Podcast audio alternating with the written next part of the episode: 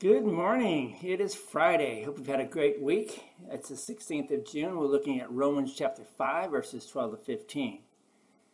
So, yesterday we talked about grace, the gift of grace. And, and you are much better off than you think. And the reason I say that is because God is much more generous than, than you or I could ever really imagine these verses describe God's giving as overwhelming. So uh, imagine that you had a restaurant. Most of us have been to at least one restaurant at a time, and you're at specifically God's restaurant. And the reason you are there is because you have heard about the amazing thing called grace that God gives.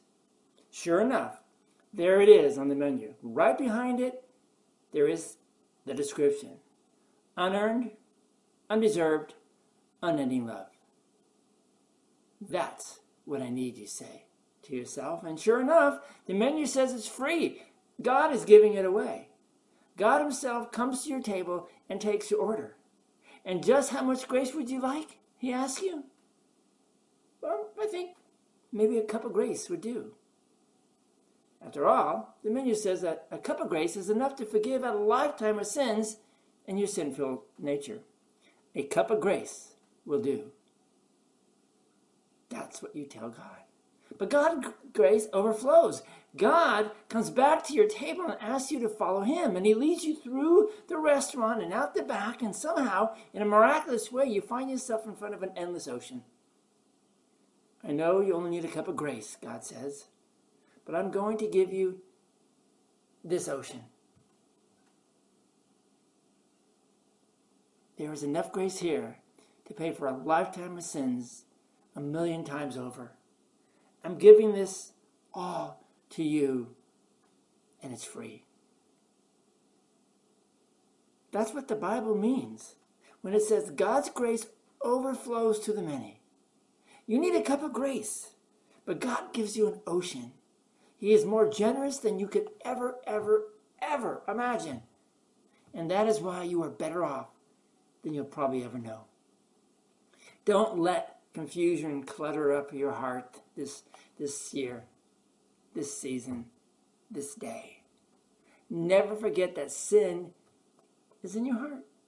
But even more, importantly, more importantly, never forget that in Christ Jesus, God forgives you more generously than you can ever know.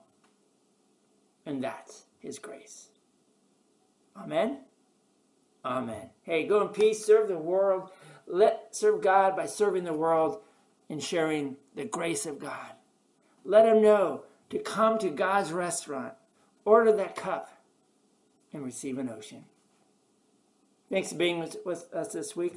Got questions? Send me a note at Pastor Brian at readingtlc.org and I'll be happy to get back with you with your thoughts. Join us Sunday morning if you're in Reading. Join us at uh, 2440 Hilltop Drive, 9 o'clock for our worship service. You can catch us online. Go to our webpage, readingtlc.org. Scroll down, click on the, the video link, and it'll take you right to our live worship service at 9. Can't make it at 9? It is, um, you can watch it later on too. You don't live here or near us, go to, and you have a church already, go to your home church. And uh, not, watch us online.